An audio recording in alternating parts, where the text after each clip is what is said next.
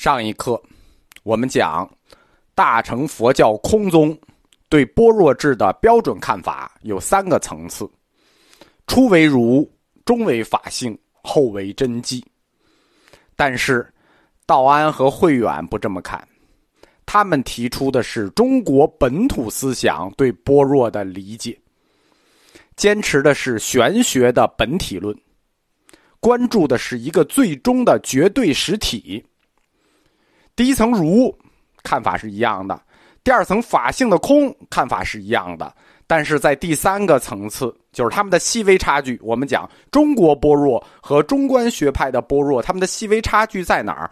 在这第三个层次上，在真迹这个层次上，道安不承认在真迹这个层次上也是空，法性是空，承认世界是如，承认，但真迹认为的空。就是法性的空也是空，他不承认，因为真迹层也是空的话，等于世界没有一个最终的绝对实体，那么所有的理论就失去了立足点。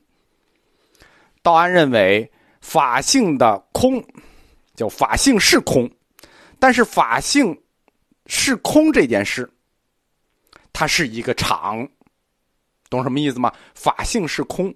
但法性空，它不是空；法性空，它是常，常是一个始终的存在，对吧？就等于在标准中观学里，法性空到真迹层也不承认了，就这个逻辑没有了，就没有逻辑了。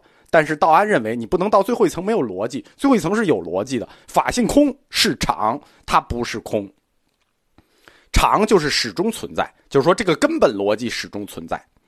因此，法性空。是常，它就拥有大乘四德中的两个属性。大乘四德叫常乐我净，所以法性、法性空，它就拥有常乐我净中的常与净，并且法性，因为它的意思法性空这件事情，它就不空了，对吧？它就法性就就是岿然不动的存在的，既常也静。这样，这个法性岿然不动，就有点类似于《道德经》所说的一个混沌了。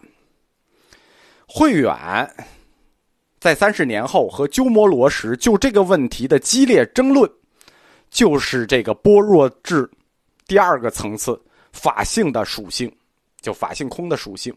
换句话说，就是法性在真迹层的定义。鸠摩罗什认为，真迹啊。就是法性空的本质也是空，最终是空破空，没有逻辑的。但是道安和慧远认为，法性在第三层真迹上叫真法性，是不空的。真迹就是法性的本质，对吧？法性空，它这个法性空三个字是存在的，真迹就是它的本质，有所为而有所不为，岿然不动，懂了吗？就是。我再拆开说一下啊，在道安的般若智理论里，如是这个世界的存在，是世界因缘和合瞬间的。假如这个世界好像是这样，这个假如世界的本质是一个什么呢？是一个恒常不变的法性啊，而这个恒常不变的法性，这个法性是指如的法性啊，是空，叫法性空，是指如的法性是空。这个法性的恒常不变的本质是什么呢？是真迹的无，真迹的无叫常无，是法性的本质。常无是一个存在，是一个存在的不存在，懂吗？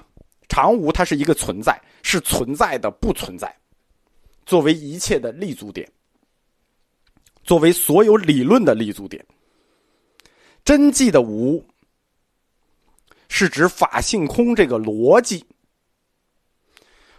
道安和慧远认为，真迹的无就是法性空这个逻辑存在；鸠摩罗什认为，就是法性空这个逻辑到最后它不存在。嗯，我们再再拆开讲，再再简单的讲一下啊。道安认为，真迹无所执着，岿然不动。无为而无不为，就是世界的起点。我们说所有的事情要有一个落脚点，一个理论的那个支撑点、立足点。这个立足点就是真迹的无，相当于什么呢？相当于世界的第一因。这个世界的第一因，真迹确定了法性的本质，法性又驱动了儒，儒又展现了全部世界。这就是道安的中国般若理论。中国的般若理论是所有的事你必须有立足点。其实鸠摩罗什那个理论是没有立足点的。客观的说，道安关于般若智的理解理论是完备的，比鸠摩罗什的理论更加合理。如果按哲学分，道安属于完备的唯心体系，它有第一因，而鸠摩罗什的反对是为了反对而反对，是不完备的。我们课开课的时候讲过，鸠摩罗什来到中国的时候晚了，他是公元四百零一年来到的长安。当他来到中国的时候，中国般若理论的内生性理论已经建立了，就是道安的这套理论，对吧？所有的事情就很完美说的，对不对？有世界的第一，这个真迹的无常无就是世界的第一因，它确定了法性的本质，法性的本质是空，法性本质的空又驱动了如，如又展现了全部世界。OK，逻辑完美啊，对吧？完备的体系啊！你鸠摩罗什再来的时候，拿一套两头有理的中观，晚了。所以我们先给结论。就是在大义大成大义章的争论中啊，表面上看好像是鸠摩罗什胜了，因为它代表着标准的大乘中观学说，但实际上是道安的理论胜利了。在这两者的理论中，鸠摩罗什啊，对吧？我们说中国崇拜三种人，这个圣人、洋人、死人，就是就是外国人的理论，我们就觉得对，对吧？俄国人的、德国人的理论，我们就觉得好，其实扯淡。鸠摩罗什也一样，他外国人，对吧？他代表的中观的学派，我们就觉得是对的，就是表面上是对的。所以从中观学派的看法讲，道安与慧远的理论是错的，因为常有我们能理解，常无到底是什么，对吧？其实常无我们知道是什么，但没法说。真迹有所为有所不为的属性，跟中国哲学中玄学所说的天道。与圣人之心实际是一致的，对吧？你鸠摩罗什，你看着是对，看我们是错，但实际上最后我们是赢了。这个争论非常激烈，特别激烈，就激烈到不行。为什么？因为这个理论背后暗指的实质问题太大了，影响太大，太关键了。对吧？我可以说，如果鸠摩罗什真的赢了，佛教现在就没有了，就是因为道安赢了，佛教现在还有。他们争论的法性与真迹问题的焦点，背后各代表一种理论，这种理论在交锋。他们争论的焦点是这个世界到最后有没有一个最终的本体，懂了吧？这是个本体论问题。道安师徒的真迹定义指向的是最终有一个第一因有本体，真迹的常无是有本体的，而鸠摩罗什真迹的定义就空破空，这个世界最后是没有本体的。这是他们争论的焦点：世界最终有没有一个本体？有没有本体有这么重要吗？当然重要了，重要透了，对吧？有没有本体啊？听着挺抽象的。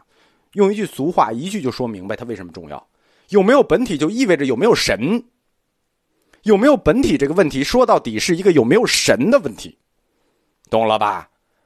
这个争论看着那么就是那么形而上，那么抽象，离我们那么遥远，绕一大圈就到你身边了，回到这儿等你了。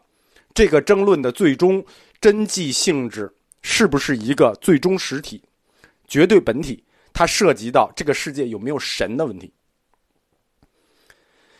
有绝对本体才有神，你没有本体，那你谈神不就扯淡了吗？对不对？对吧？有本体涉及涉及到本体，我们才能说有低音，我们才能去讨论神的问题，对吧？你完全都没有本体，对吧？那就太扯了，对吧？那你还叫宗教吗？这个问题如此形而上，绕了这么一大圈它最终落脚点是有神论与无神论。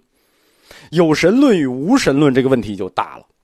这就涉及到佛教作为宗教的根本立足点问题。